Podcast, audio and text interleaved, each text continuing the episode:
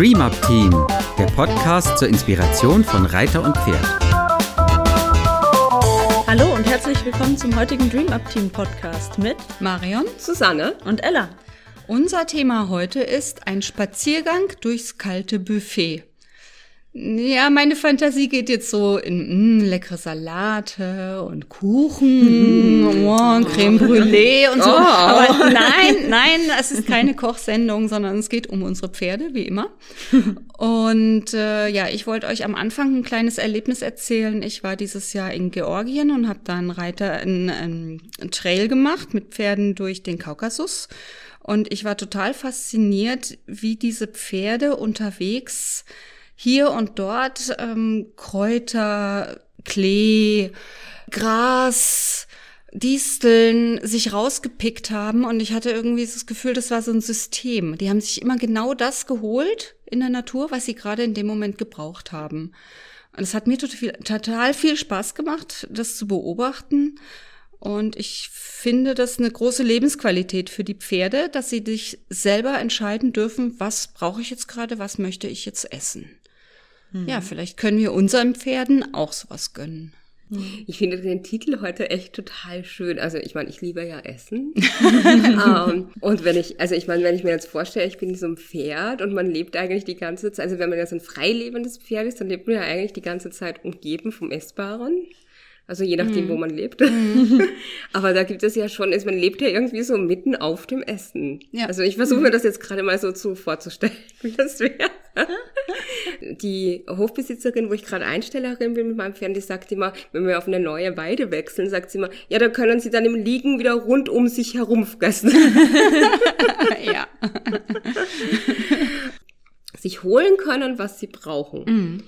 Und da denke ich, dass ich mag, ich habe schon immer gerne mit den Pferden Spaziergänge gemacht, wo ich ganz bewusst sie an Stellen führe, wo lecker Kräuter wachsen. Ja.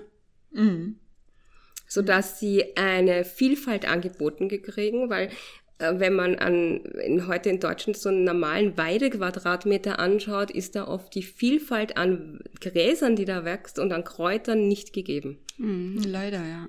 Ja, darum lasse ich mein Pferd im Wald tatsächlich auch viel fressen. Ich gebe jetzt mal unumwunden zu, dass ich, wenn ich im Wald ausreiten gehe, ich lasse mein Pferd fressen, auch wenn ich drauf sitze.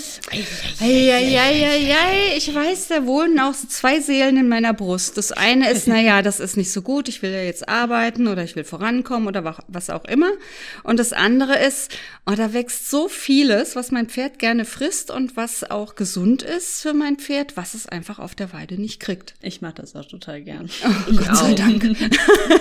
Und mein erster, meine erste Reitlehrer, die haben immer gesagt, ja, Ausritt ist ein, äh, ein Baumeln der Seele für Pferd und Reiter. Ja. Also es ist nicht nur, dass der Reiter das genießen soll, den Ausritt, sondern auch, dass für die Pferde mhm. etwas ist, was ein gemeinsames Entspannen, ein gemeinsames Erlebnis beinhaltet. Hm. Und wenn ich jetzt spazieren gehe mit dem Pferd und da eben die auch so grasen, also ich kann das auch total genießen, wenn die grasen und ich auf sie warte, während sie sich da raussuchen, was immer sie aus dem kalten Buffet haben wollen. ja.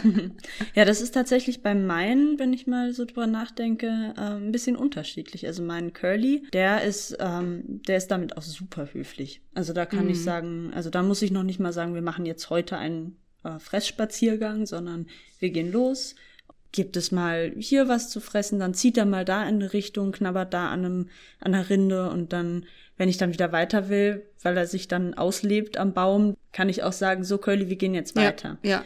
Bei, bei Janni ist es eine andere Sache. Wenn die erstmal anfängt, dann hat man so, muss man so mit ihr mm. kämpfen, das wieder, sie wieder wegzukriegen vom Futter, dass ich da gesagt habe, tatsächlich, beim Spaziergehen darf sie gar nicht fressen. Also man muss ja. schon aufpassen, ne? Also dass, weiß, dass es einem nicht das Reiten versaut. Genau. Ne? Und also ja. soll, ich, ich will mich auch nicht mit meinem Pferd streiten. Wenn Richtig. ich Curly sage, ja. er hat den Kopf unten, wenn ich ihn anspreche, dann kommt der Kopf hoch, kriegt er oft einen Keks dafür und dann ähm, können wir weitergehen. Mhm. Wenn ich das mit Janni mache, dann ist es ein Gezerre und ein Geziehe und an sich dauernd wieder streite und ach, ich war jetzt hier noch nicht fertig und da sieht's auch noch lecker aus. Mhm. Das ist dann einfach super anstrengend. Dann mache ich lieber sowas wie ähm, auf dem Rückweg vom Ausritt steige ich dann ab, die letzten Meter und hole mir ein paar Birkenäste und Buche und äh, Weide aus dem Wald und leg die auf die Koppel. Ja. Das mache ich auch Ja. total gerne, weil da freuen sie sich auch drüber und dann haben wir aber den, den Stress nicht beim, beim Reiten. Ja, ich finde es ganz interessant bei meiner Stute. Ähm, die weiß, dass ich das zulasse und sie ist bei mir da tatsächlich auch ein bisschen penetranter als bei meinen Reitschülern. Meine Reitschüler, die sind da zum Teil strenger, das lasse ich auch, finde ich auch gut. Ne? Und da sage ich, und die motiviere ich auch so, nee, die soll jetzt nicht fressen. Wenn du das nicht willst, soll sie nicht fressen. Und das macht sie dann auch nicht. Sie probiert es dann ein, zwei Mal, aber dann sagen sie, okay, es ist nicht Marion, die da oben sitzt, sondern jemand anderes. Da Ja, darf ich ist- das, ist nicht. ein das wichtiger ist toll. Punkt tatsächlich, weil das ist ja oft, ganz oft so, dass wenn die Pferde das einmal so machen, dann kriegt man es nie wieder raus. Ich merke das schon ganz, ganz deutlich, dass die Pferde unterscheiden können Ja. zwischen verschiedenen Situationen und auch verschiedenen Menschen, je nachdem, was jetzt gerade ähm, gewollt ist, Ja. ähm, auch von beiden. Dann das, das lässt sich ähm, auch so ein Pferd sagen und das merkt sich dann auch. Ja, die sind ja nicht doof. Ja, ja, ja, ja. Meine Overe erzählt jedem neuen Schüler, dass wir das immer so machen. Wir essen die ganze Zeit. Das ist total lustig. Wenn, wenn ein neuer Schüler die von der Weide holt oder wir ein Stück spazieren gehen oder was auch immer, dann geht die mit dem Spazieren und man sagt, guck, guck, da essen wir immer und da essen wir. Das stimmt überhaupt nicht. Aber sie tut immer so, als wäre das ist immer so. Und die sind immer so ein bisschen, wenn sie neu sind, natürlich ein bisschen davon beeindruckt. Und da sage ich dann auch immer, äh, kommt, äh, geht, geh einfach weiter, nimm sie Ja. mit. Und da muss man auch ein bisschen Fokus halten. Es, es, das eine ist, also man will ja noch ein gemeinsames Erlebnis haben. Es soll nicht dazu führen, dass das Pferd einen von einem Grashalm zum nächsten zerrt. Nein. Das macht ja, das macht uns keinen Spaß.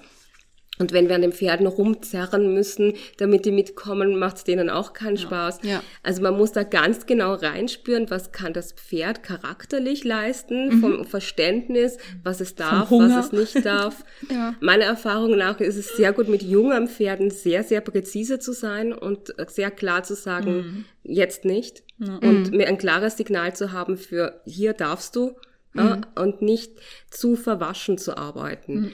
Aber ich war heute zum Beispiel mit dem Traumer spazieren, der 30 plus ist, den da brauche ich das nicht so streng zu handhaben, weil der weiß das genau. Und wenn ich an einer Kreuzung stehe und will weiter, dann ist der auch sofort bereit und sagt, ja, gehen wir.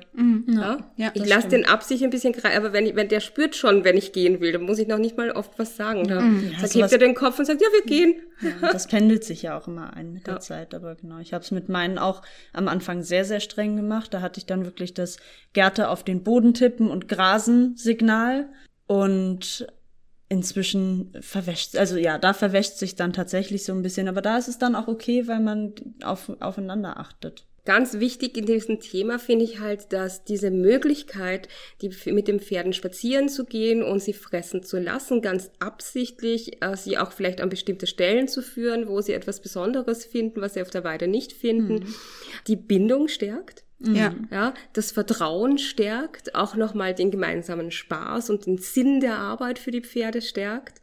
Also ich finde, das birgt ganz viele Chancen. Es ist aber eben so, dass man sehr selber sehr klar haben muss, was man machen will. Ja. Genau, mit den Chancen finde ich auch interessant, wenn man sich da ein bisschen mit beschäftigt, mit den Kräutern und ähm, den Bäumen, die im Wald wachsen. Dann sieht man zum Beispiel auch ganz, ähm, ganz deutlich, was die Pferde gerade brauchen. Ja. Zum Beispiel habe ich, ich habe letztens äh, Brennelsen geerntet und trocknen lassen, weil die frischen essen die Pferde ja tatsächlich nicht. Die pieksen zu doll, schätze ich mal.